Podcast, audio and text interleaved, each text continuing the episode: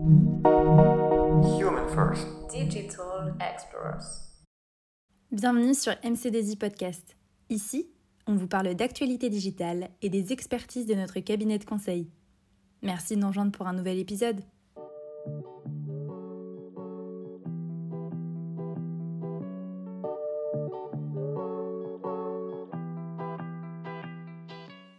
L'expérience collaborateur est un des sujets phares de la fonction RH en 2020. Entre gestion des talents et innovation, ce concept reste nouveau et beaucoup se demandent comment améliorer l'expérience collaborateur par le digital. Marisa, peux-tu nous expliquer ce qu'est l'expérience collaborateur? L'expérience collaborateur, c'est le résultat de l'ensemble des interactions vécues par le collaborateur au sein de son entreprise, depuis son recrutement jusqu'à son départ. C'est ce que va vivre par exemple un jeune embauché lors de son intégration dans sa nouvelle entreprise. Est-ce que l'on va lui proposer de remplir un dossier administratif de manière dématérialisée ou sous format papier? Un profil type consultant junior préférera la première option. Ou pour prendre un autre exemple, est-ce que l'on va faciliter sa prise de poste grâce à un accès digital aux informations utiles sur l'entreprise avant son arrivée, ou est-ce que tout simplement il va découvrir l'ensemble de son environnement de travail le jour même? On peut le pressentir, mais en quoi est-ce aussi important pour les entreprises? Est-ce que les entreprises qui ne s'en préoccupent pas encore passent à côté d'un élément essentiel pour la fonction RH oui, car il y a trois enjeux forts autour de l'expérience collaborateur. L'attraction, la rétention et la performance des talents. Si on reprend le cas de notre nouvel arrivant, imaginez le décalage et sa frustration lors de son arrivée si l'entreprise a mis en avant qu'elle est orientée vers le digital et qu'elle lui propose de remplir son dossier RH sous format papier avec des justificatifs à envoyer par courrier au service paye. C'est pas très engageant pour notre nouvel embauché qui est en période d'essai et qui peut partir à tout moment s'il est face à plusieurs irritants. C'est vrai qu'il y a un irritant qui revient souvent en entreprise, c'est celui de la gestion des notes de frais. Il peut arriver qu'on perde beaucoup de temps dans un processus long et manuel. C'est vrai, mais aujourd'hui, il existe des solutions digitales pour faciliter la gestion numérique des demandes de remboursement. Grâce à la technologie ECR, on peut prendre en photo sa note de frais, l'outil reconnaît les mots et peut donc compléter la demande à la place du collaborateur. Cet exemple montre bien que l'expérience collaborateur et l'innovation sont étroitement liées. Cette solution basée sur la technologie OCR est très digitale, mais est-ce que le digital est le point central de l'expérience collaborateur?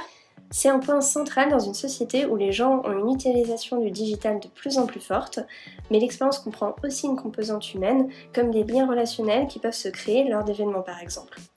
Mais dans le monde d'aujourd'hui, évidemment, on ne peut pas passer à côté de l'expérience digitale du collaborateur et des interactions virtuelles qu'il y a entre le collaborateur et l'entreprise. Elles ont été encore plus importantes suite au Covid et on s'attend à ce que les entreprises mettent en place des solutions pour améliorer le travail collaboratif à distance et gérer les salariés de manière toujours plus rapide, fiable et automatisée.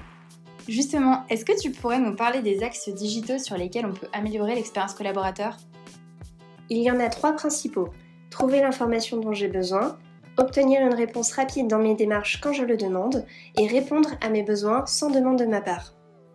Donc j'imagine que dans un premier temps, on va se focaliser sur la recherche de l'information pour faire gagner du temps au collaborateur et lui permettre d'être plus performant. Exactement. Il peut être très irritant de chercher une information en passant par plusieurs chemins, voire plusieurs outils, sans parvenir à la trouver.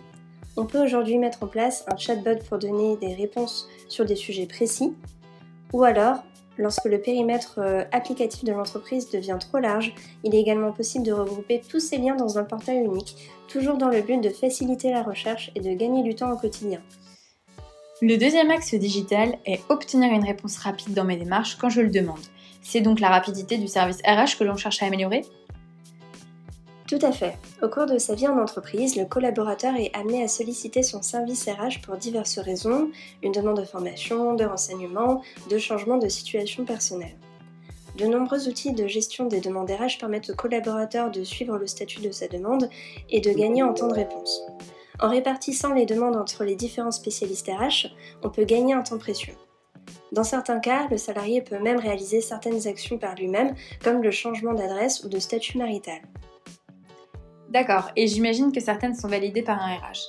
Et le dernier axe digital est répondre à mes besoins sans demande de ma part. C'est le Graal du service RH en quelque sorte. Oui, car grâce à la connaissance que l'entreprise a de son salarié, elle pourrait répondre à certains besoins sans que le salarié ait à en faire la demande. Par exemple, à une étape de mon parcours en entreprise, si je réalise que j'ai besoin de travailler pour une entreprise éthique, l'entreprise pourrait anticiper mon besoin en proposant des actions RSE. C'est possible lorsque l'entreprise met en place un dispositif de baromètre sur la qualité du vie au travail. En récupérant des informations sur le ressenti des salariés, elle pourrait prendre l'initiative de mettre en place les solutions adéquates sur l'environnement de travail, le management, etc. Autre exemple, lorsqu'un salarié attend l'arrivée d'un enfant, anticiper le besoin reviendrait à envoyer directement des informations sur les privilèges crèches ou la charte de parentalité. Donc il y a des besoins assez faciles à anticiper et des actions simples à mettre en place. Et comment faire si l'entreprise veut aller plus loin?